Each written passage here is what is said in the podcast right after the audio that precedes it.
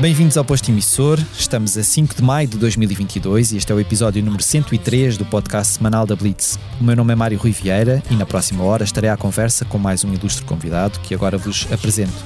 É filho de pais brasileiros, mas é ao Porto, cidade onde nasceu, que chama casa. Criado num contexto onde a MPB e a bossa nova estavam sempre bem presentes, quis seguir as pisadas do pai, que também é músico, e inscreveu-se na Escola de Música Valentim de Carvalho. Depois de ser convidado por Peixe, dos Ornatos Violeta, para integrar uma orquestra de guitarras e baixos elétricos, mergulhou a fundo nas suas raízes ao juntar-se à orquestra Bamba Social como cantor de clássicos da música brasileira. Em 2017 tentou a sua sorte no concurso de talentos da Voice Portugal e desde então tem apostado num percurso em nome próprio que lhe valeu, há dois anos, um convite para participar no Festival da Canção. Ao primeiro álbum, Lugar Comum, de 2019, sucede-se agora Peito Aberto, que apresenta ao vivo ainda este mês em Lisboa e no Porto. Bem-vindo ao posto emissor, Tiago Nacarate. Bom dia, obrigado pelo convite, é um prazer enorme estar aqui neste podcast. Obrigado por teres aceitado o nosso, o nosso convite. Obrigado eu por me convidarem.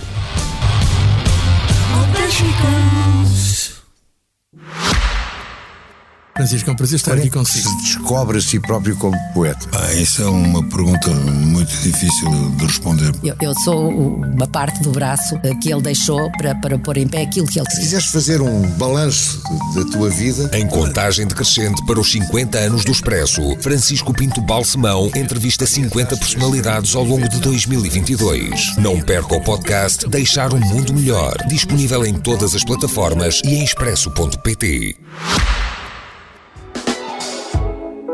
Deusa de todas as deusas, Cleópatra do meu jardim,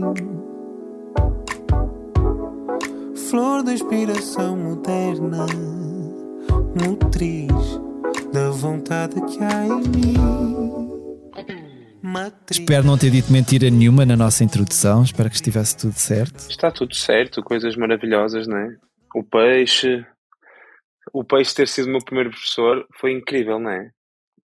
Vocês conhecem, não é? O Peixe Exato. de Ornatos Violeta, Miramar. Claro. claro. E... Então ele foi teu professor. Ele foi meu professor.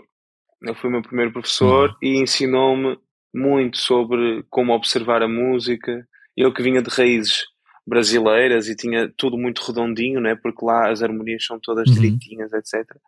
Depois ter um professor que, que, que, é o oposto, não é? que gosta das coisas sujas, que vem do rock, foi muito importante para mim para alargar o meu espectro de, de estética uhum. musical.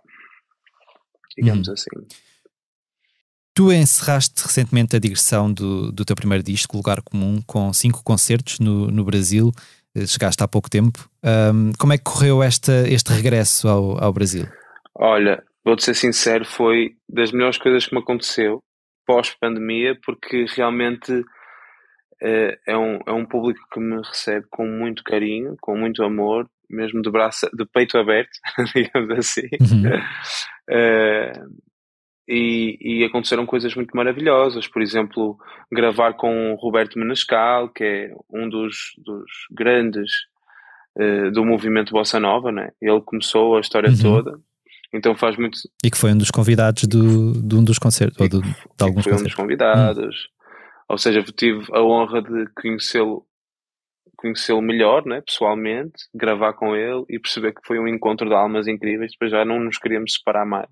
Apesar da diferença gigante de idades, o, a, a, a música faz com que com que nos tivéssemos aproximado muito. Tipo, este gajo é dos meus, apesar da, diferença gigante de idade.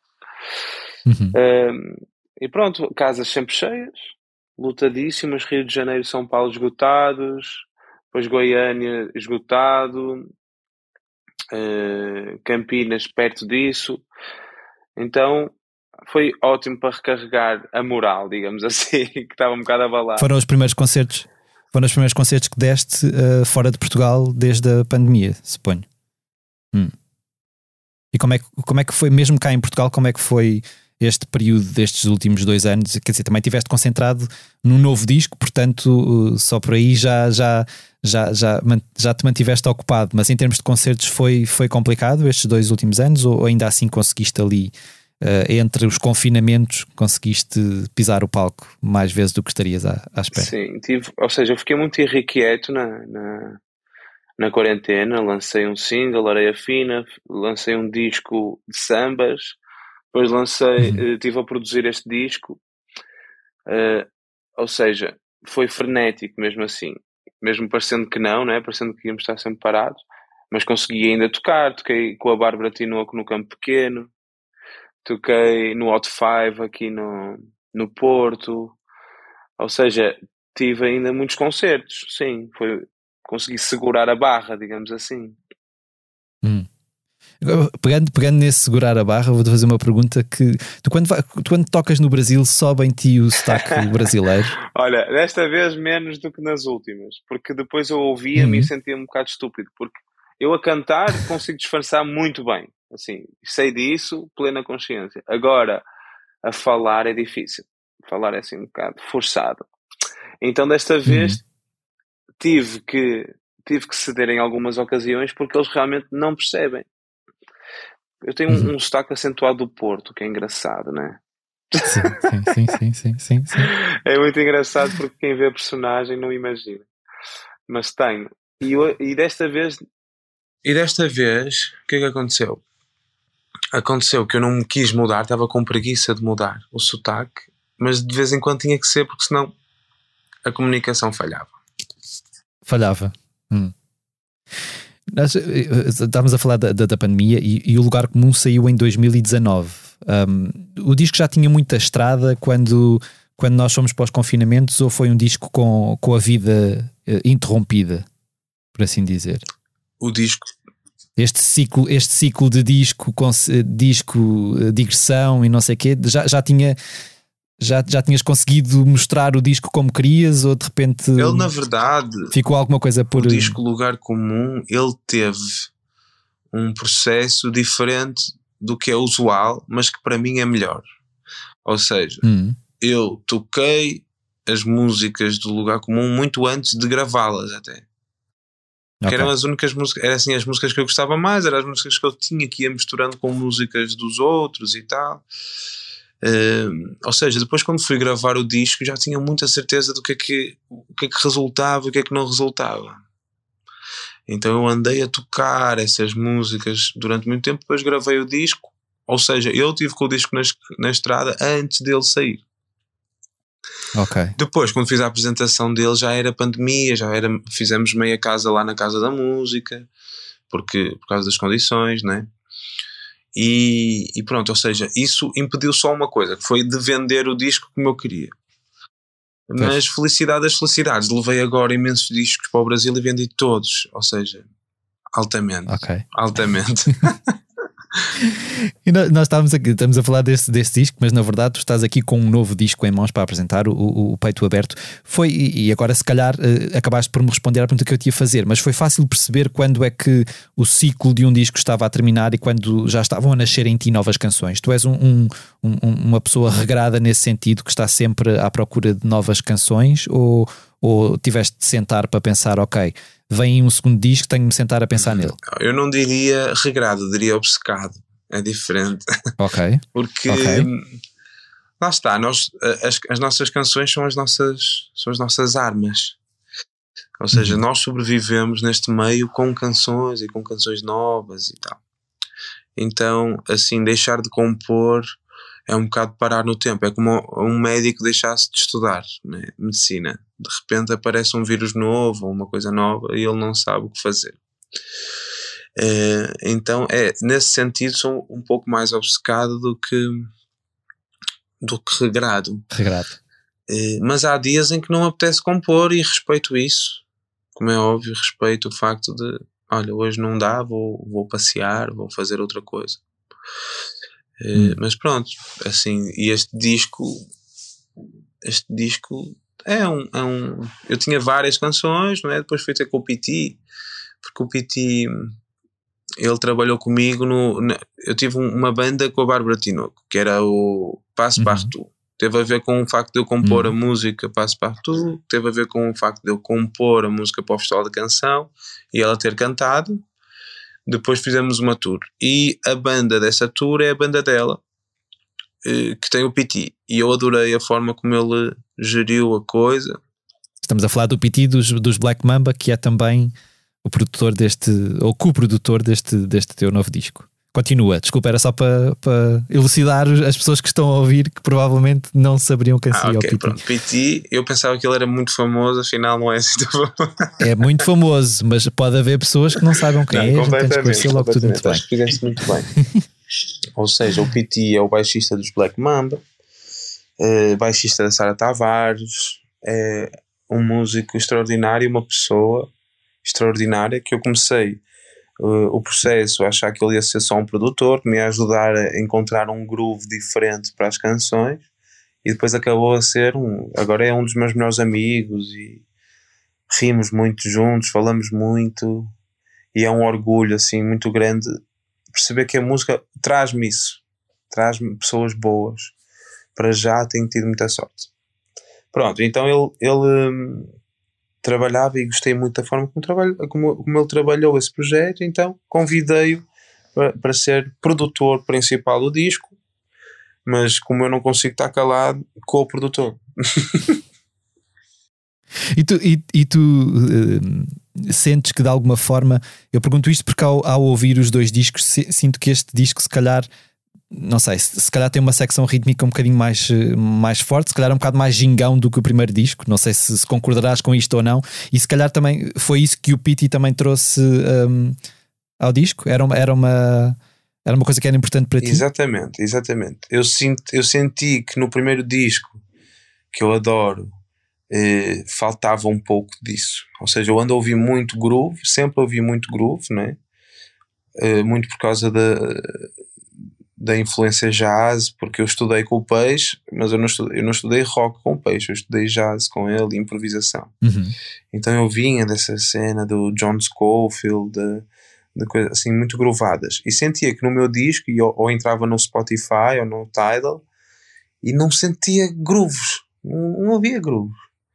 Então eu sinto que este disco é um primeiro passo, um primeiro passo nesse sentido, e, e o concerto que, que, que vai que vai apresentar o disco também tem muito mais dessa carga dançável do que baladas como era o último disco. Hum.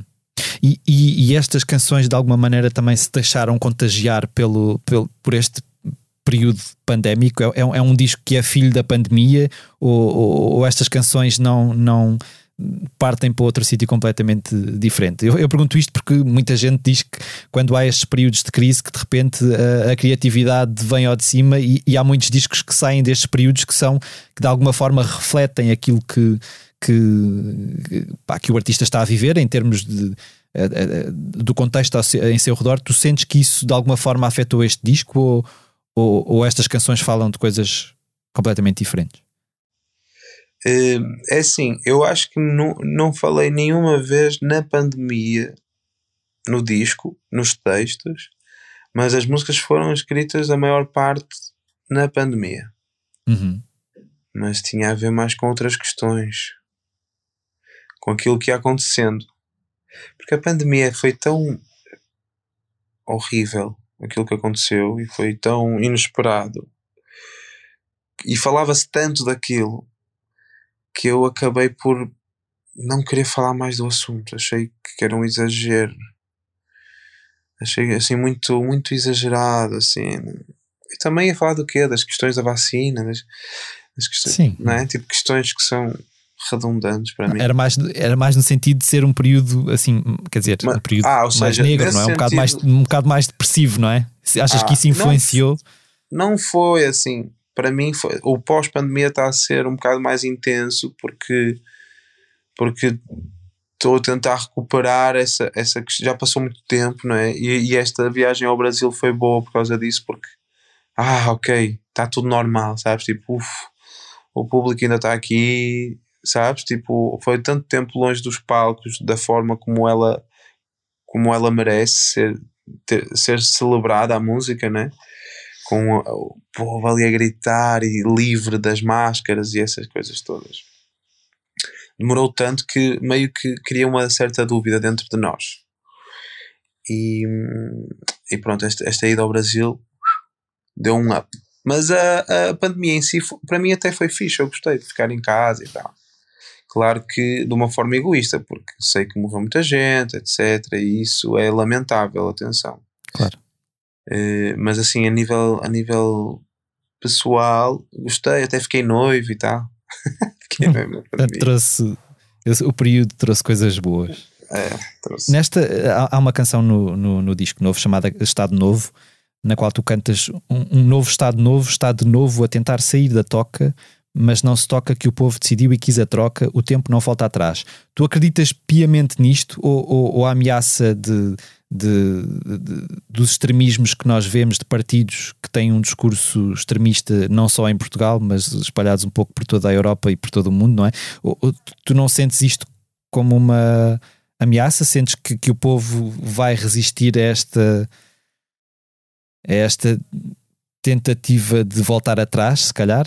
Neste tempo que tu dizes que. É, é, é dúbio, não é? É dúbio a questão, porque na verdade, vivendo numa democracia, o povo é que escolhe não é? a tendência. Mas o que é que aconteceu? Eu tenho um amigo meu que se chama Luca Argel, uhum. que é um excelente compositor, um excelente músico.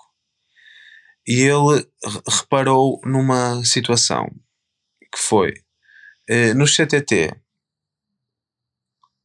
que é um sítio onde toda a gente vai, não é? Havia, um, havia uns livrinhos hum. editados, uma reedição de uns livros do Estado Novo. Ou seja, uh, aquela coisa bem separatista: a mulher é para isto, o homem é para aquilo, uh, muito cristão, etc. E não havia contexto, não havia prefácio sequer. Hum. Ou seja, qualquer pessoa que pegava naquilo, ele pegava, abria o livro e lia e achava aquilo normal, como se fosse uma coisa de hoje. E ele teve a, a nobreza de vir partilhar essa informação para as redes sociais. E o que é que aconteceu? As redes sociais cortaram-lhe o pio durante uma semana, duas, talvez. Ok. E nós, eh, pessoas próximas e não só, ficamos revoltados com isso. Eh, eu tenho um amigo meu que é, que é arquiteto, que é o Tiago Diniz, que por acaso é o, é o, foi a pessoa que escreveu a letra dessa canção. Ele chegou aqui a casa e, e eu contei-lhe essa história e ele, o novo Estado Novo. E eu, o novo Estado Novo, Estado Novo. E começamos assim, tipo, com essa cena: o novo Estado Novo, Estado Novo, o novo Estado Novo. Sentamos-nos às, às 7 da noite, às 8 da noite, saímos às 6 da manhã com a música pronta. Ou seja, eh, parece-me que, apesar do povo escolher, existem forças políticas que têm poder sobre a sociedade que, sim, que, que possam estar a ameaçar, uh, a ameaçar que o, o novo Estado Novo, Estado Novo a tentar sair da toca, sim. Hum. Nessa, nessa mesma canção, há uma outra coisa que tu também cantas que é e se nos Brasis bolsam e a norte trampam, sempre haverá os que resistem. Um, como é que tu observas a situação política uh, no Brasil? Sentiste aquela bipolarização que, que, se fala agora que estiveste lá? Graças a Deus, cada vez menos. Hum. Não tomando nenhum partido, porque é perigoso e eu não estou lá para saber, não posso opinar sobre isso.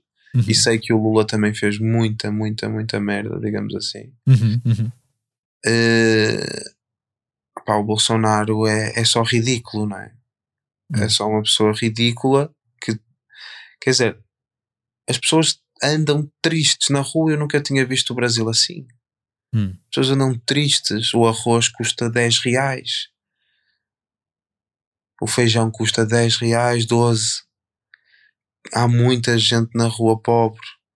Ou seja, há muitas questões que são só ridículas. O porte de arma, né? Uhum, uhum. O que é que isso vai adiantar? Só vai, só vai ajudar a, heterossexualidade tóxica ser, uh, ter espaço para crescer. Uhum, uhum. não é? Porque tu podes apontar, ok, apontas a arma para um bandido que, se- que nem sequer tem culpa de estar naquela situação. Apontas a arma para o bandido, né? Mas do- no trânsito podes apontar a arma para quem quer que seja. Uhum. Ou seja, as pessoas andam muito tensas, está muito difícil viver no Brasil, muito difícil, a criminalidade muito grande.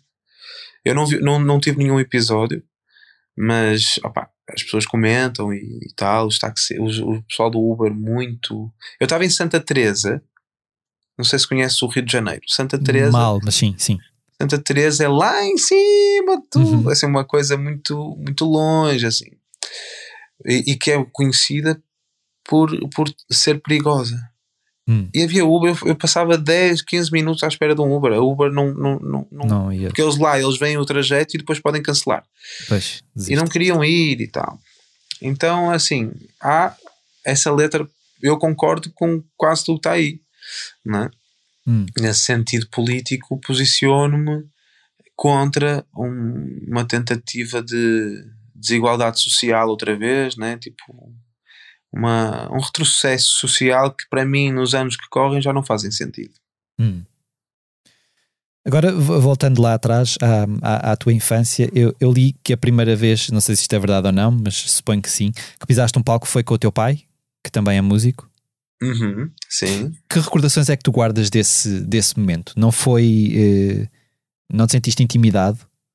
Super, super, né? Normal, né? Sentir-se intimidade. E opá, lembro perfeitamente da primeira vez que eu percebi o que é que era música. E foi assim, num, num palco com o meu pai. Que foi num, opá, num restaurante chamado Feijão Preto. Ok. Que o meu pai torrava muito em churrascarias, né? Ele é um músico excelente, um cantor maravilhoso. Mas pronto, olha, resignou-se àquele lugar de fazer churrascarias e graças, pronto. O que não é, não é pouco digno, mas podia ser melhor. Mas, e, e pronto, eu lembro-me uma vez de estar a cantar uma música e de repente fazer uma nota que não era óbvia Uhum. Assim com 8 anos ou assim, e o meu pai ficar tipo, ah, viram, ele foi para a sétima, ou foi para a nona, ou foi para não sei o quê.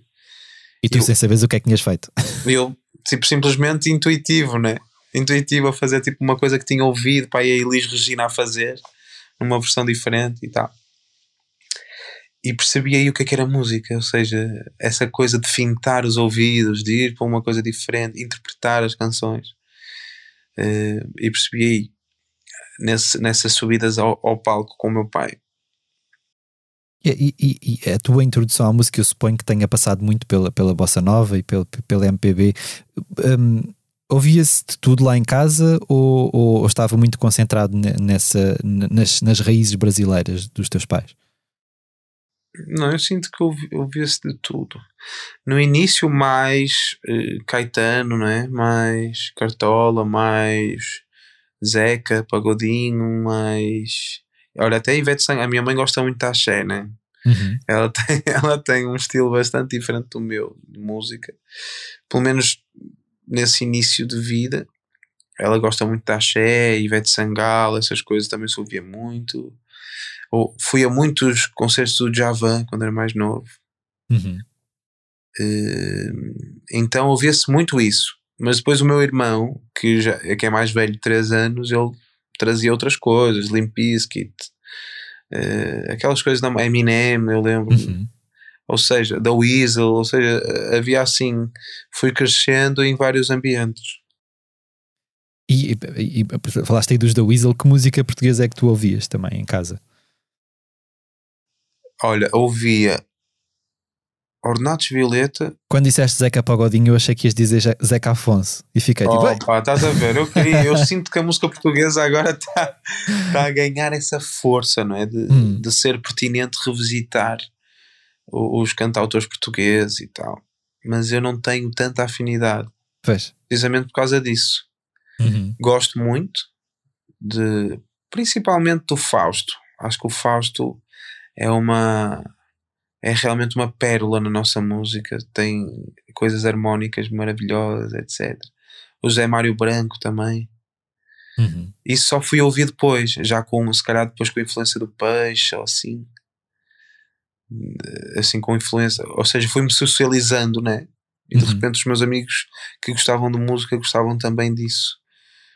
Eh, Eu lembro de ser chocante quando ouvi o FMI do, do José Mário Branco. FMI, depois ele tem um discurso maravilhoso, tipo, super interventivo, etc. E tu, tu consegues identificar em ti eh, o que é que em ti e, e também na tua personalidade musical o que é que o que é que há de brasileiro e o que é que há de português? Super, super consigo. Ya, man, ya, man. Agora sim, ya, man. Consigo, consigo. Sei perfeitamente as diferenças. Quando componho, sei perfeitamente onde é que quero chegar. Não é? Eu tive, por exemplo, eu entrei na. Este disco, o Peito Aberto, tem muito, muito, muito, muito mais de português do que brasileiro, por exemplo. Tu que ouviste, Uhum, uhum. eh, não sei se fizeste como eu fiz com o teu podcast, mas, não, mas já percebi que não. Sim, o quê? Não, não, ouvi, ouvi, ouvi, tanto que eu já te falei do Estado Novo e ouvi com É- atenção é a letra e tudo, portanto. Olha que bom, ainda bem que foste a essa música que eu acho que é muito pertinente, essa música. Uhum. E, mas, por exemplo, eh, eu, eu abro com a Andorinha, não é? Que tive a honra Uhum. de convidar o Buba Espinho, que é uma coisa mega alentejana, não é? Alentejano moderno, porque eu não consigo ser alentejano a 100%, não é? Mas tem assim uma coisa. O teu, o teu acho- sotaque não chega ao Alentejo. É, então foi bom. Foi o único feat que eu fiz no disco foi com o Buba Espinho, precisamente por causa disso, que eu não estava a conseguir chegar Uhum, ao Alentejo e queria. E depois também tem uma, o Novo Começo, não é? Que também é, que é bem português. Sinto que tem muito. De, este disco está mais virado para Portugal do que para o Brasil. Hum. Numa, numa entrevista tua ao, ao Correio Brasiliense, que eu suponho que tenhas dado agora quando lá estiveste, disseste que em Portugal valorizam, valorizam mais o teu trabalho como compositor e no Brasil o teu trabalho como intérprete, que é como se fosses a mesma pessoa, mas com carreiras diferentes. Isso faz, de certa forma, com que, que tu adaptes aquilo que, que, que tocas quando tens o público português ou o público brasileiro à, à tua frente, a reação por parte do público, hum, tu jogas com, com, com isso, com essa adaptação ao público? Completamente. Não, posso, não pode ser de outra forma. Uhum. Porque, sei lá, uma, uma música do Milton Nascimento cantada em Minas Gerais é diferente do que na chamusca, né? Uhum, claro. Na chamusca as pessoas vão ficar a olhar para mim e dizer, ah, que giro, mas não conheço, toca outra coisa. Eh, então, sim, adapto-me. E este disco é um bocado uma adaptação assim a Portugal, porque sinto que é, na- é natural. Sinto que alguém que canta brasileiro e tal, tipo, só está a cantar brasileiro e há um certo preconceito em relação a isso, apesar da, da música do The Voice, do Onda na Você, ter sido um, um estrondo tanto aqui quanto lá. Sinto que aqui também, por causa da dança, que foi o meu primeiro single, que correu super bem, hum, que é bem mais português, eh, teve mais impacto, né? Teve assim, ou seja, foi, foi tive- houve esses dois ingredientes para poder fazer uma carreira assim forte durante esses dois anos. Hum, então eu sinto isso, sinto que tenho que me adaptar, sim, aos públicos, mas acho que todos os artistas que são sensíveis fazem isso, né? Uhum, uhum. Tipo o Salvador, não é? O Salvador vai, toca o seu disco, mas depois canta uma música do país, ou canta, né? Uhum, Eu uhum, acho uhum. isso super sensível e super eh, fixe. Tu tens, te- tens uma canção neste novo disco chamada Preparar o Carnaval. Como- que tal és tu a dançar samba? Essa parte brasileira não está em ti? Opa, eu acho que sim, mas depois, vou, depois quando me filmam, eu, ah, afinal. não, mas sei sambar, sei sambar. E já estiveste no, no Carnaval do Rio ou da Bahia? Olha, tive, tive este. Eu, eu tinha estado no pré-carnaval no Rio, uma vez, e tive. Este ano estive no carnaval, porque o carnaval passou para. Foi abril, né? Pois, passou para abril em vez de ser em fevereiro. Uhum. E é incrível, meu. por acaso é assim uma, é uma magia muito especial. Tu andas na rua e está toda a gente fantasiada, ou seja, não existe, não existe já aquela diferença social, desaparece durante três ou quatro dias ou uma semana. o que é muito bom. Uh, e é um espírito mesmo livre. Pá, Uhum. curti, gostei daquilo. O teu, o teu percurso mais a sério na, na, na música começou com a Orquestra Bamba Social. Como é que nasceu este, esta tua ligação e este projeto? Então, eu estudava na Valentino Carvalho e, hum, e o Tomás Marques, que é o meu baixista e fundador de Bamba Social, da Orquestra Bamba Social, ele é filho da dona da Janeca, da dona da administradora da loja, da escola, desculpa. E, e nós, pronto, tivemos alguns combos juntos, tocamos juntos algumas vezes. E eu estava a fazer uns sambinhas na, na altura, já estava a fazer assim uns sambinhas e tal, e mostrei-lhe algumas composições e ele ficou colado naquilo, tipo, ai que fiz altamente. E depois, tipo, ele ia fazer, ele, e isso era, aí era na altura em que ele estava a começar a fazer a orquestra, convidou-me para tocar guitarra. Eu disse: Não, achas? Eu quero é tocar com um peixe nas coisas mais. Tipo, estava na cena, tipo, fazia sambinhas como compositor, mas estava a gostar da coisa de, de bandas de garagem e tal. E não quis. Depois aquilo arrebentou, foi um sucesso gigante, estava a começar a ser um sucesso. E ele, agora vais ter que vir cantar pelo menos uma música ou duas. Aí eu comecei a ir. Eu, está bem, agora que se fez sucesso, vou. Estava só à espera que isso corresse Exato. bem para entrar. Exato. E, Mas e é- pronto, e, e começou assim uma a parceria de, ok, subi ao palco, cantava uma música. Depois subi ao palco, cantava duas. Depois cantava três. Depois gravei um vídeo por, com eles, tipo, ok, vamos gravar aqui um sambinha que eu estou a gostar disto. Eu, eu sempre fui muito intuitivo e eu estava a gostar daquela música do Tom Zé e gravei uma música com, com, com eles, essa música com eles. E depois, pronto, a vida foi seguindo até o The Voice. Depois no The Voice também os convidei porque sinto que eles fizeram muito por mim também nesse início, né? Nós já tocávamos, antes do The Voice, nós já tocávamos para plano B completamente cheios, para, Uhum. sei lá, públicos de mil pessoas, etc. E hoje ainda consegues eh, ter tempo para, para tocar com eles e, e para estar com eles em palco ou já começa a ser complicado pelo teu percurso individual? É assim, sempre que possível eu, eu gosto de ir porque eu gosto mesmo daquilo. Eu gosto muito, muito, muito, muito daquilo. Hum, mas muitas vezes não é possível e por causa disso, de, de estar a tocar longe e estar a fazer um concerto longe, depois não dá muito jeito e tal. Mas sempre que possível, sim. E é engraçado porque eu estive no Rio de Janeiro e o Pinheiro, que é também criador da Bamba Social, veio comigo para o palco também. Ok. E eu assim, vocês estão, tipo, no Rio de Janeiro, eu digo, vocês estão malucos, estão a faltar ao carnaval para estar aqui. e, na- e nas últimas músicas chamei e disse, né, que vocês não vão ao carnaval, mas o carnaval vem até vocês. Até vocês. Chamamos um, um- contratamos um gajo para tocar pandeiro, que é o Kaká, uma pessoa maravilhosa, e o Pinheirinho, e cantamos ali três ou quatro clássicos e foi lindo. Há cinco anos, tu já, já falaste isto há, há pouco, participaste no, no The Voice Portugal, na, na mesma edição, curiosamente, que participou a Cláudia Pascoal, que também já esteve aqui connosco no, no posto emissor. O que é que te levou a participar e, e que ensinamentos é que tu retiraste daquela, daquela experiência? Então, olha, eu estava a falar de- desse vídeo e, e ele, ele, no fundo, foi a produção que, do The Voice que me convidou Uhum. para ir. E eu estava naquele vídeo lá e disseram-me que foi por causa daquele vídeo do, do, do Tô que eu gravei com Bamba Social, que gostaram daquilo e que me convidaram. Pronto. E então lá fui eu para o The Voice. A minha primeira, a minha primeira opção era dizer não, precisamente por causa disso, porque eu estava tipo. Estava hum, muito dentro do, do, do pessoal assim do jazz e da música improvisada e coisas da televisão, eram meio foleiras e tal. Mas depois ouvi a voz sábia da minha mãe a dizer: Nem pensar, tu vais é. Se correr mal, também correu, não perdes nada, etc. Então, bora, fui ao The Voice, fiz os, fiz os castings todos, etc.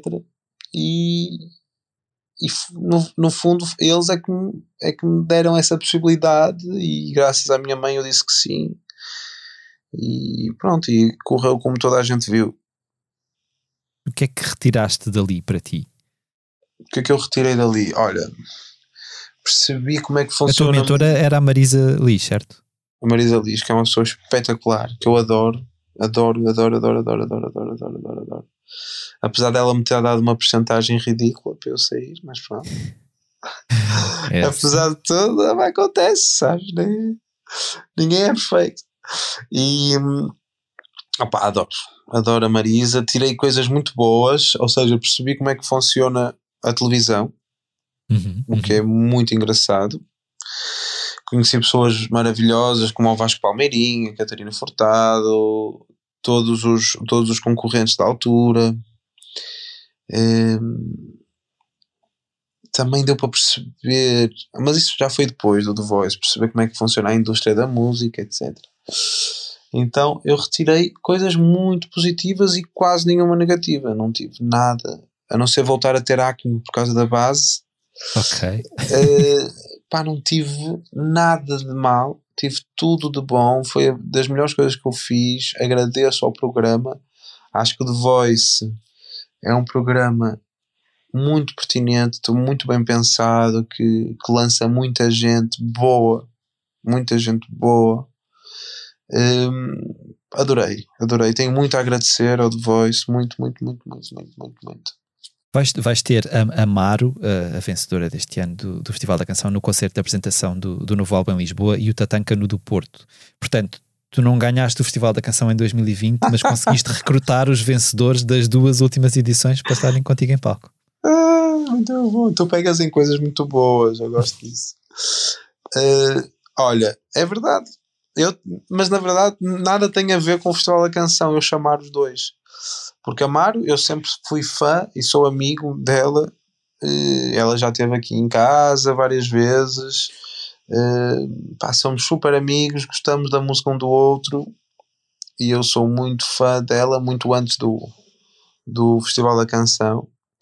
Eh, e chamei-a porque já era hora, né? já era a altura de chamar. Uhum. Eh, mas, mas é bom isso também por causa do marketing, ela ser vencedora do Festival da Canção, eu acredito. Vai vender alguns bilhetes, vai, é ótimo. Mas eu cortei a música dela. E o Tatanka, opa, Tatanka já tocamos quatro ou cinco vezes juntos. Eh, Já atuaste mesmo com os Black Mamba. eh, com os Black Mamba, eu não tenho a certeza. Hum. Mas com ele já dei quatro concertos com ele a solo. Tipo, dei um no Plano B, outro em Lisboa. Eh, dei vários concertos com eles. Eh, com ele, então acho que fazia muito sentido e adoro o gajo. Ele faz uns solos de guitarra maravilhosos, maravilhosos, Eh, e canta, que é uma coisa tipo, parece que o, o, o teatro vai arrebentar com a voz dele, sabes? Tipo, é muito forte, é muito forte. Hum. E, e pronto, e, e fazem muito sentido. São pessoas que fazem muito sentido. E, e a, tua, a tua participação no, no, no Festival da Canção, e, eu lembro-me que a vossa canção ahm, teve bastante impacto. Ahm, como, é que, como é que toda essa, essa, essa experiência resultou para ti? Na verdade, estavas a dizer há pouco que já tinhas a experiência da televisão, que ganhaste no, no, no The Voice. Quando, quando partiste para o festival já sabias mais ou menos como é que as coisas ah, funcionavam, não é? Ahm, toda essa experiência e, e, e, e toda, e essa canção também, como é que, como é que surgiu o Passepartout? Como é, que- como é que isso tudo um, essa fase da tua vida foi vivida? Olha, foi muito fixe. Eu adorei também. Eh, A cena, o Galopim eh, convidou-me, já me tinha convidado no ano anterior, mas eu achava que era muita televisão, Uhum. não é? Porque era Voice. pois é. Então, depois, quando ele me convidou pela segunda vez, eu aceitei. Tinha muita vontade porque gosto de desafios, né? gosto de compor assim com desafios e tal. E sabias da importância do Festival da Canção, de alguma maneira, já também, não é? É, eu acho que o Salvador trouxe a importância Hum. toda que ele tem, na verdade, e, e agora a Amaro também deu assim uma. O Tatanka Hum. também e tal. Ou seja, acho que acho que tem a sua importância, sim, o Festival da Canção. O Salvador trouxe uma coisa que eles não tinham, né? Aliás, eles tinham parado de fazer durante um ano, não era? Uhum. E depois regressaram e foi quando o Salvador ganhou aquilo tudo. E consequentemente ganhamos o Euro também, que engraçado Uhum. foi assim muito parece que, que, que- escolhe né que a vida escolhe o país e o país vai ganhar tudo este ano. Um ano. em força. A Itália também foi assim que aconteceu, né? Ganhou o Euro e depois ganhou, ganhou o Festival da Canção. Um, então, pronto, achava pertinente, sim. Achava que foi muito, foi muito pertinente para a minha carreira também. Depois, escolher a Bárbara como cantora, ela ainda não tinha arrebentado. E foi a primeira vez que eu ouvi em estudo e disse: Esta miúda é inacreditável. Ela é uma intérprete do melhor que há. Gostes ou não do estilo musical, quando eu, porque nós tentamos duas músicas, eu gravei duas músicas. Ok. Depois escolhemos uma delas. E as duas ficaram muito boas. Muito boas. Há uma música que está aqui na gaveta, que por acaso se chama Gaveta. Ok. Gaveta. Que nunca lancei, nem vou lançar. Pronto, agora tenho que dar a outra pessoa, porque fiquei tão vidrado na, na versão dela que eu não vou cantar aquela música. E, e pronto, escolhemos a Passo Partout, que teve era uma coisa mais festivaleira, assim, uma coisa bem francesa, eu acho. Eu, eu, influenciei-me no Henri Salvador, não sei se conhece. Uhum. Opa, é, um, é, é um crooner francês maravilhoso. Uh, e pronto, e, e foi muito espetacular. Achei que o júri carregou um bocadinho em nós, por se calhar estávamos em destaque nas visualizações e virmos um bocado do pop e tal. Acho que o júri foi um bocado injusto, senti isso. Pá, deram-nos três, deram-nos dois. Não sei, não, não achei que a música sequer fosse pop. Uh, e tu deves conhecer pessoas do júri. Mas pá. Por acaso, agora assim de repente, eu não sei quem é que nesse ano fazia parte do júri, mas, eh, mas podes falar à vontade. Quer dizer, eu não conheço. eu, não sei eu, não de, eu não sei de nada, eu não tenho nada a ver com isso. Eu não conheço. Então, mas se calhar a música, até pronto, se calhar era, era má mesmo para eles, etc. E eu acho, mas eu fiquei com essa sensação. E depois os, os gostos, se quer dizer, as pessoas gostam de coisas diferentes, não é? Portanto, claro, se calhar aquele, aquele, é grupo de, aquele grupo de jurados, se calhar estava virado para o outro lado. Mas o público e, gostou bastante. E ainda bem que é assim. Sim, o público deu-nos os 12 pontos, não é? Imagina o que é que era um mundo todo amarelo, não é? Claro. Não acho fixe isso. Mas fiquei com essa sensação, talvez um bocado ressabiado, talvez, não é? Quem nunca, não é? Quem nunca? Exato. Então pronto, ficamos em segundo lugar, o que não é mau. Fiquei em segundo, em segundo lugar, entre aspas, né? Fiquei em segundo lugar da minha equipa de voz, segundo lugar do, do Festival da Canção. Acho que é um lugar fixe também para estar. E na verdade, se tivesses ganho, nem sequer terias ido à Eurovisão, não é? Porque foi aquele ano que apanhou o, pois foi, o, pico, já o pico da pandemia. Sim, e trouxe muitas coisas boas. Fiz uma turnê com a Bárbara gigante, assim. Gigante, não, mas com alguns concertos em plena pandemia que deu para segurar a barra, digamos uhum, assim. Uhum. Outra vez. Tu partilhaste uh, uma, uma, uma, versão da, da Saudade, Saudade da, da Mar nas redes sociais. O que é que te seduziu naquela canção em particular? Além da, de, de, de gostares, obviamente, da Maru e da voz dela, uh, aquela canção tocou-te de uma maneira. Quer dizer, se calhar da Eh, forma como nos tocou a todos, não é? Uh, ou a toda a gente que votou naquela canção para ser a, a representante. Eu Portugal. adoro um excerto daquela canção. E agora foi mesmo a Porto excerto. eu adoro o excerto daquela canção que é Peço por sinais. Esta uma só. Essa parte aí dá- dá-me sempre arrepios, sempre que ouço isso. Uhum. Sempre que ouço isso. E, e na versão que ela gravou com a Silvia Pérez Cruz e tal, ela repete essa parte. E eu faço essa versão e tipo, gosto muito. E gosto muito da, não é fácil de fazer a guitarra que ela faz, não é? Uhum. Acho bonito. E, e acho também um símbolo agora nacional. Qualquer canção que ganha o Festival da Canção passa a ser um símbolo nacional. É verdade. Então acho que tem todos esses ingredientes para eu pensar assim, tipo, ah, deixa fazer uma, uma coisinha assim. E ela é minha amiga também, é bom também fazer isso. Quando tu anunciaste estes eh, concertos em Lisboa e Porto, disseste que ias mostrar um novo eu ao público, olhando para as canções do primeiro disco e para, e e para estas novas canções, quais é que são, a teu ver, e isto é sempre difícil nós fazermos uh, connosco próprios, as, as diferenças mais gritantes que tu encontras uh, entre o Tiago Nacarato de ontem e o Tiago Nacarato de hoje? Hum. Eu sinto que o- a estética musical é a grande diferença, não é? Aquela coisa que tu já tocaste de o PT fazer o groove. Uhum. As temáticas são mais, são mais ou menos as mesmas, digamos assim, mas escritas de outra forma, um bocadinho uma escrita mais madura, e, mas tem tudo a ver com a estética musical, mais do que a poesia. Uhum. Um, tem tudo a ver com a estética musical, ou seja, uma entrega muito mais à música portuguesa, tentar buscar assim alguma coisa, apesar de ter carnaval, mas o carnaval de Cabo Verde. Tu disseste, ah, como é que és tu a sambar, mas tem a ver mais com o carnaval de, de Cabo Verde. Uhum. Uh, tem lá uh, Cantando Eu Dou, que foi o Cantando Eu Sou, que foi o que o Miguel escreveu também a letra. Uh, é uma coisa meio italiana, meio grega, não sei bem. É mais italiana, não é? Assim, mais regional, ou seja, é uma procura. Portanto, quiseste é, esticar-te para outros territórios. É, tem mais ver, o, o, Tiago de hoje tem mais a ver com a estética musical do que, e a maneira de escrever, mas que as temáticas acabam por ser as mesmas, porque por acaso o É do Mundo, que é o meu baterista e que é um compositor maravilhoso, eu pedi-lhe assim: estou sem ideias para o nome do disco, ajuda-me nisto e tal. E ele realmente depois descortinou essa questão, que foi, olha, engraçado porque tu tens aqui músicas tipo, muito parecidas com as temáticas, porque eu, no, no primeiro disco tenho um abraço, que é um pedido de desculpa, aqui pode ser que eu não mereça, que é um pedido de desculpa. Uh, depois tenho. Uh, ah, ele disse-me mais outras coisas. Ah, tenho uma música para a Chiquinha no disco, né? Do, do no lugar comum, Matriz no, no disco Peito Aberto.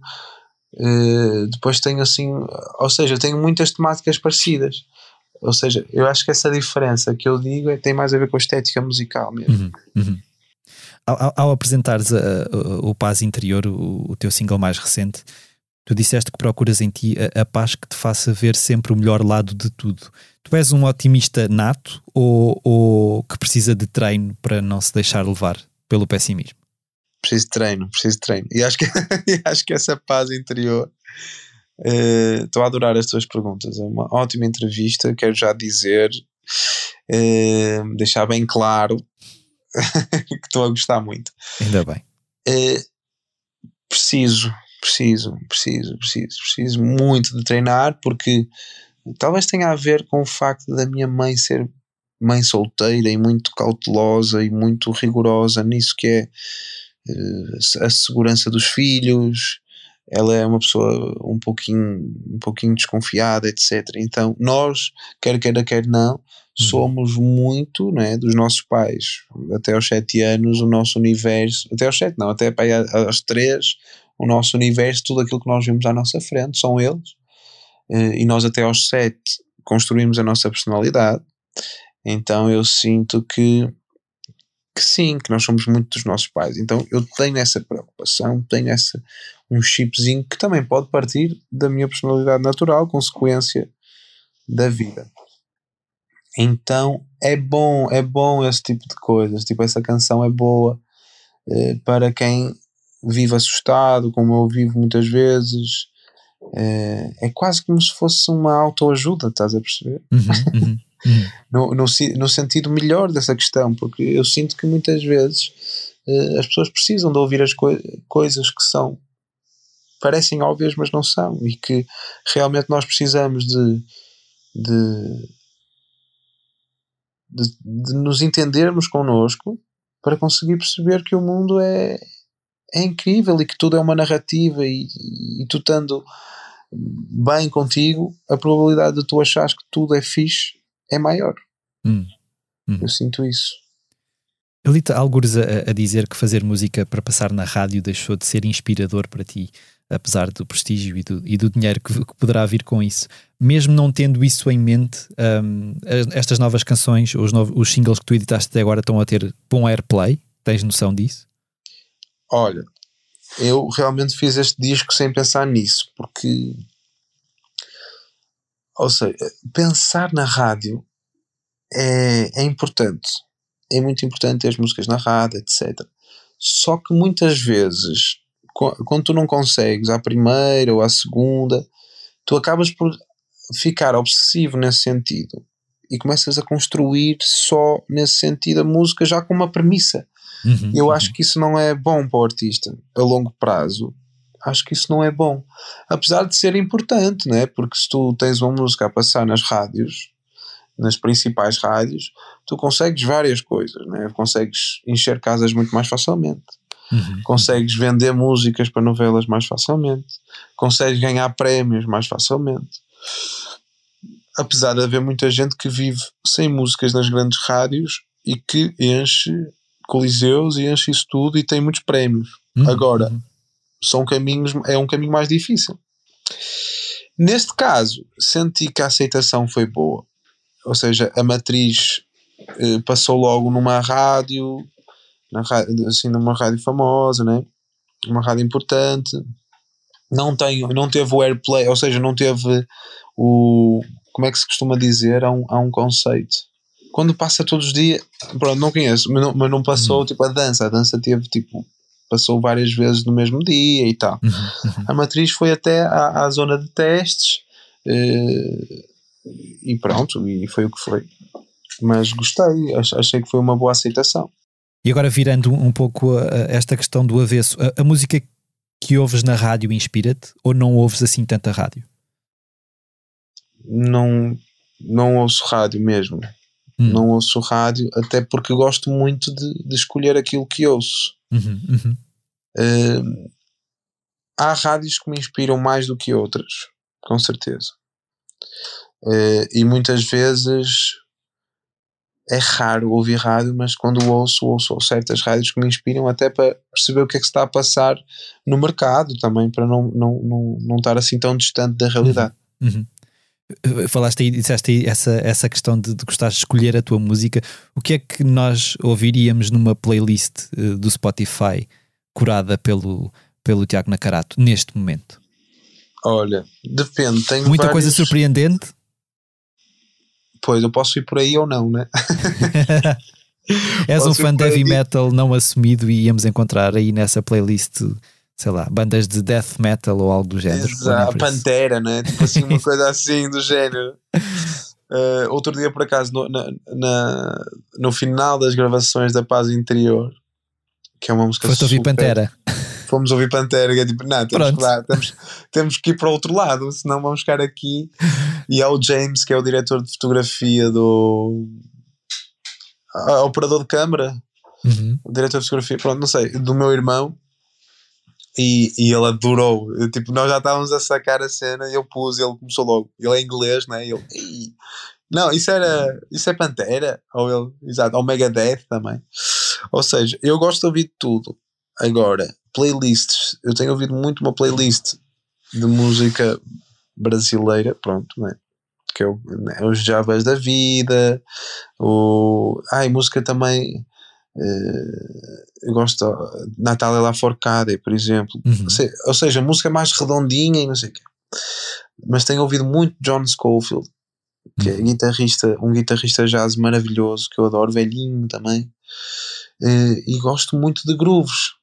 Pá, tudo, tipo Tom Mitch, eh, Rafael Sadik, eh, Nate Smith, eh, Snarky Puppy.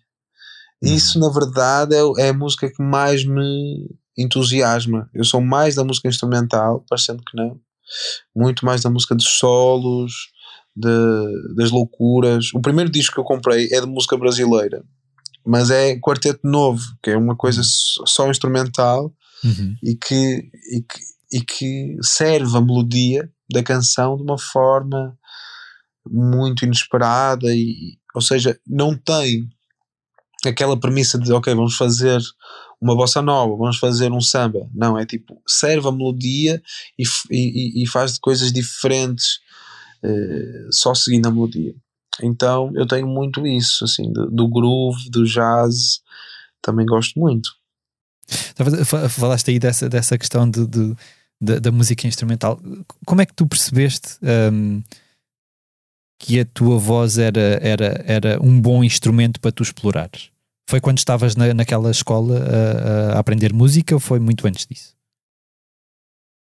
Eh, eu acho que pelo, meu, pelo facto do meu pai ser ser músico, de alguma forma eu achei que era músico também.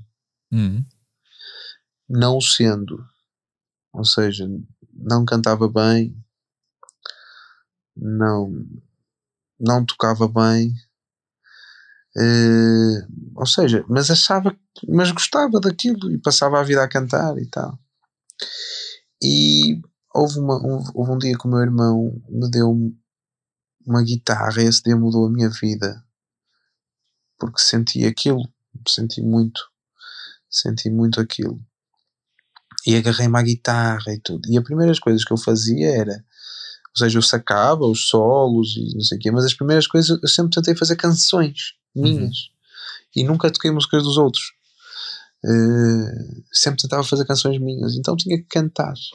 Okay. Então, pronto, aí começa a coisa do cantar, gravar para o telefone, ouvir, achar que está péssimo e tal. Mas depois ia sempre nesse caminho e encontrando muitas pessoas, tipo o Salto, não sei se conheces o Salto, que lançaram agora uhum. também um tema, uhum. e o Diogo Britifaro, o Diogo Britifaro. Eles foram meus colegas de escola e eles gostavam muito de canções. Então eu pronto, fui-me aproximando daí, ao mesmo tempo que tinha aulas com o peixe, a mandar-me para o lado oposto, depois ao mesmo tempo que apareceu Bamba Social, que também era de canções, mas tinha bandas de garagem também, que, que, que ligavam mais ao instrumental, então os dois universos acabam por ser assim. Hum. E depois, essa, essa voz, essa, lembras-te de eu ter falado da notinha que eu dei sim, sim, sim, sim, enquanto criança? Aí é que fez perceber que eu com a voz conseguia criar sensações. Então, foi isso que aconteceu. Acho que foi aí o momento em que eu disse: Ok, eu acho que acho piada a isto, quero continuar. Hum. E pronto, e agora sempre a evoluir, ainda acho que tenho que evoluir mais como cantor, etc. E como guitarrista, sempre nessa busca. Agora, encerrando esta, esta, esta, este segmento do posto emissor em que estamos aqui a, a conversar, a minha última pergunta para ti é: o, o que é que tu queres da música hoje? E tu, e tu sentes que era o mesmo que querias quando decidiste que, que, que a música seria o teu caminho? Hum. Engraçado. Eu, eu posso dar a, a, resposta politicamente correta, que é. E que Nós também gostamos é mais da politicamente incorreta, mas podes dizer a politicamente correta primeiro. Se, se... Ou seja, o que interessa, na verdade, para mim, na música, é a energia comum que se consegue ter quando a música acontece. Uhum. Ou seja, há uma música no meu concerto que eu realmente não me adapto, toco em todos os, os concertos, não me adaptando porque realmente sinto a música e sinto que ela me transporta para um lugar eh, tipo uma quarta dimensão, uma coisa assim que se passa, que não é bem terrena que é Tempo, que eu gravei com o Salvador Sobral. Uhum, uhum. Essa música, sempre que a toco, eu, eu, sinto que a música acontece. Foi uma dádiva que a vida me deu, essa canção, e eu sinto isso. E o que eu quero da música é que todos os momentos sejam muito parecidos com esses. Agora, a politicamente incorreta, que também é uma parte, Pá, é normal quando tu, por exemplo, o boom do, o boom do, do, do The Voice, né? deu-me experiências muito boas, né? experiências de encher as casas, de perceber que isso dava-me possibilidades para eu construir uma vida muito melhor.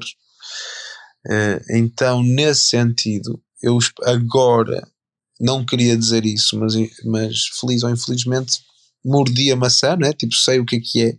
Uhum.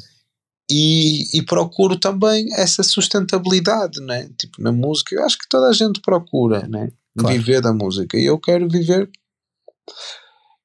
É, fazer isso, ou seja, desse momento em que eu me inspiro, de inspiração e que vou à quarta dimensão e consigo, que isso sirva para eu ter uma vida que eu imagino boa, percebes? Uhum, uhum. Então é isso que eu quero da música.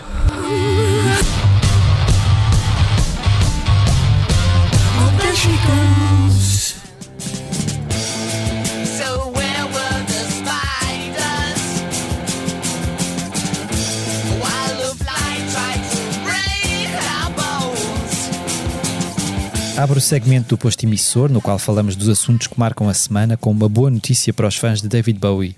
Os 50 anos do mítico álbum The Rise and Fall of Ziggy Stardust and the Spiders from Mars serão celebrados a 16 de junho e foi agora anunciado que o clássico de 1972 regressa às lojas em edições especiais e limitadas em vinilo. Recorde-se que entre as canções de Ziggy Stardust, que lançou um músico britânico para a fama global, se encontram clássicos como Starman, Five Years ou Rock and Roll Suicide. A personagem criada por Bowie em torno do disco fez a sua última aparição pública em julho de 1973, num concerto na sala londrina Hammersmith Odeon, mas o impacto das canções e do visual andrógeno dessa era do percurso do músico continua a sentir-se meio século depois. Tiago, o David Bowie é um artista que te diz alguma coisa? Acho que diz a toda a gente, né? Uhum, uhum. Uh, acho que o que me diz mais até é o atrevimento dele, né? Ele tem a cada disco ser um camaleão, né? Uhum, uhum. Eu acho isso muito importante. Acho que os músicos deviam fazer mais disso do que menos disso, né? do, que, do que a mesmice.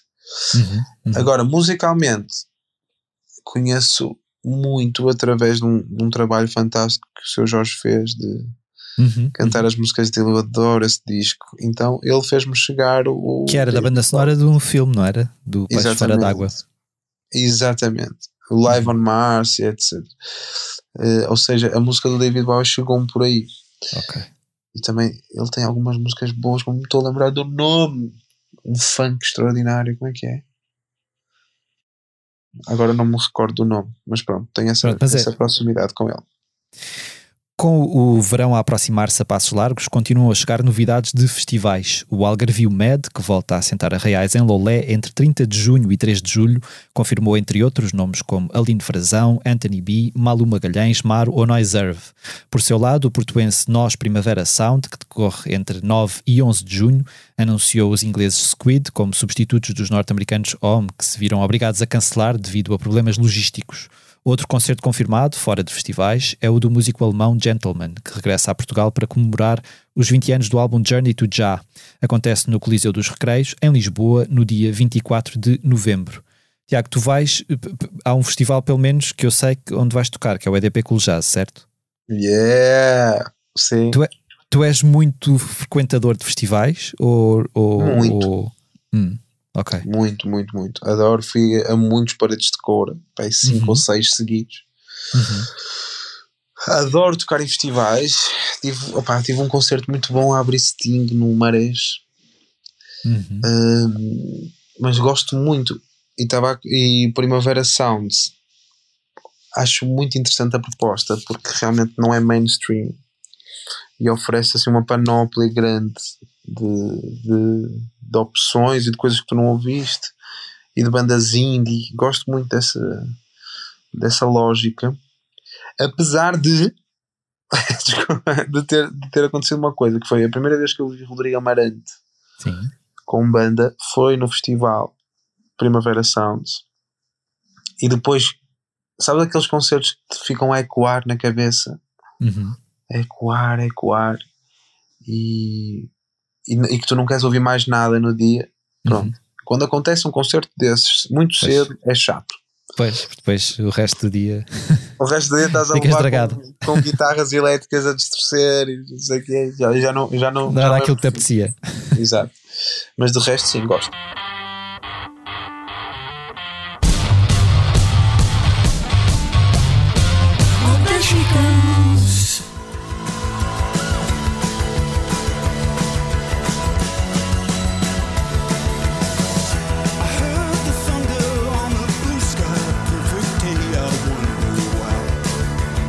Uma semana antes de Wii, o novo álbum dos Arcade Fire ver a luz do dia, coisa que acontece já esta sexta-feira, o jornalista Rui Miguel Abreu esteve em Londres para assistir à apresentação ao vivo e a cores das novas canções do grupo canadiano.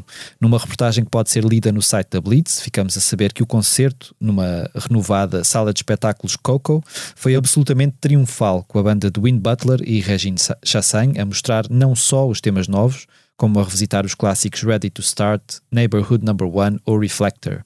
O coletivo deu, assim, perante uma plateia de apenas 1.400 fãs, o pontapé de saída de uma vindoura digressão, já sem a presença do multi-instrumentista Will Butler, que em março passado revelou ter abandonado os Arcade Fire para se dedicar a outros projetos. Também em blitz.pt pode ser lida uma entrevista com Paulo Bragança. O fadista regressa em junho com Adriano 80, um novo álbum dedicado às canções de Adriano Correia de Oliveira, e falou-nos não só da sua admiração pelo músico, falecido há 40 anos, como de dois difíceis anos sem concertos, da amizade criativa com a artista plástica Joana Vasconcelos, da instabilidade trazida pela guerra na Ucrânia e dos ensinamentos de mais de uma década a viver na Irlanda. Deixou-nos também uma declaração forte sobre a forma como vê o cenário artístico da atualidade.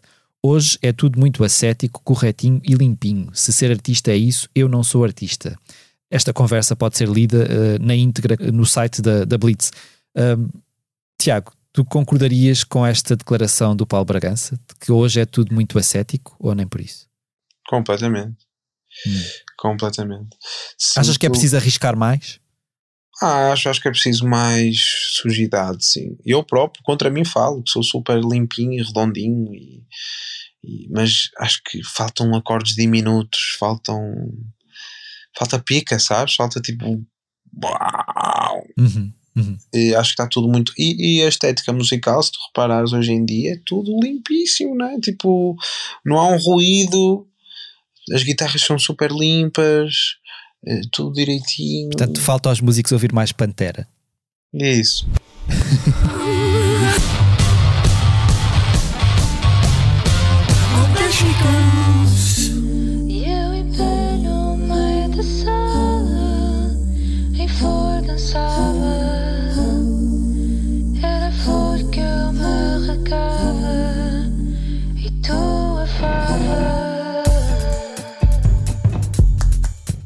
Picos e Vales, o quinto e novo álbum de Márcia, é o disco que mais se tem ouvido na redação da Blitz nos últimos dias. Editado de surpresa na passada sexta-feira, conta com os previamente conhecidos singles Vai Passar Tudo Amanhã e Já Passou da Hora, e é, segundo a própria, um registro no qual expõe as suas dúvidas e certezas e também as suas falhas e maiores virtudes. O sucessor de Vai e Vem, de 2018, que conta com colaborações de Domenico Lancelotti, Dadi Carvalho, Sérgio Nascimento e um quarteto de cordas, traz consigo a agitação de canções como A Flor e a Fava ou O Que Eu Ainda Não Sei e uma maior introspeção em Esse Mundo Teu ou Lembra. A artista assume que Picos e Vales é um disco de dicotomias e que nele explora os seus segredos mais íntimos e os seus sonhos mais expansivos.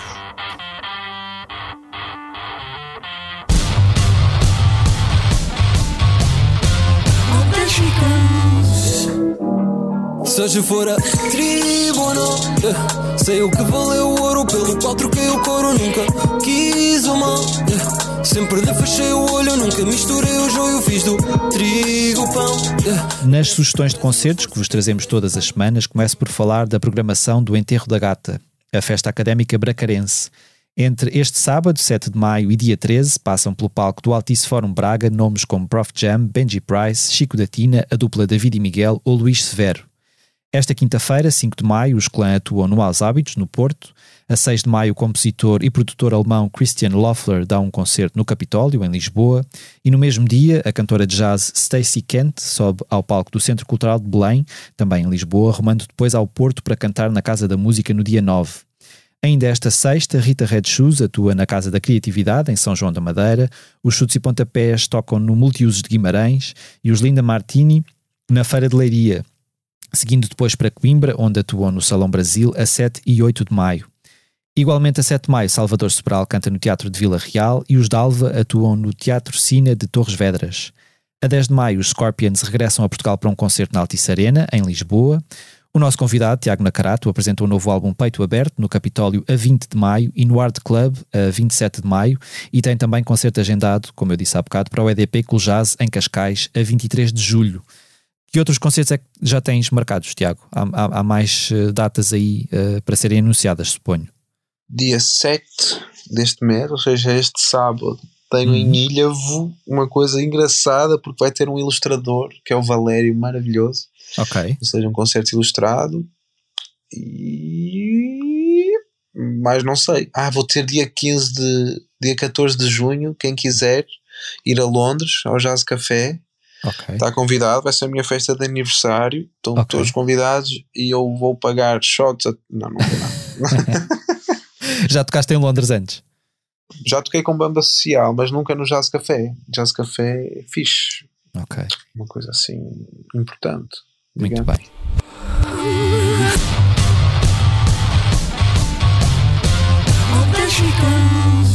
Simplesmente sinto e pouco mais tenho a contar. Meu coração dentro do peito agora vive a palpitar. Grito, simplesmente grito, a vida é boa de se viver. E. E chegamos assim ao fim de mais um posto emissor. Eu agradeço de novo ao Tiago Nacarato por ter aceitado o nosso convite. Muito obrigado, eu. Os temas de abertura e conclusão do posto emissor são da autoria de Legendary Tigerman. Eu sou Mário Riviera e a edição multimédia esteve a cargo de João Martins. Nós finalizamos, como sempre, com uma curta leitura do nosso convidado. Eu tenho um poema que, é, que eu gosto que é metade, mas é muito longo. Então eu vou, eu vou acabar só com uma frase. Com uma frase, Uhum. não, com uma, uma parte de uma letra do Rodrigo Amarante que eu adoro, Evaporar. Muito bem. Que é assim: O rio fica lá, a água é que correu. Chega na maré, ele vira mar.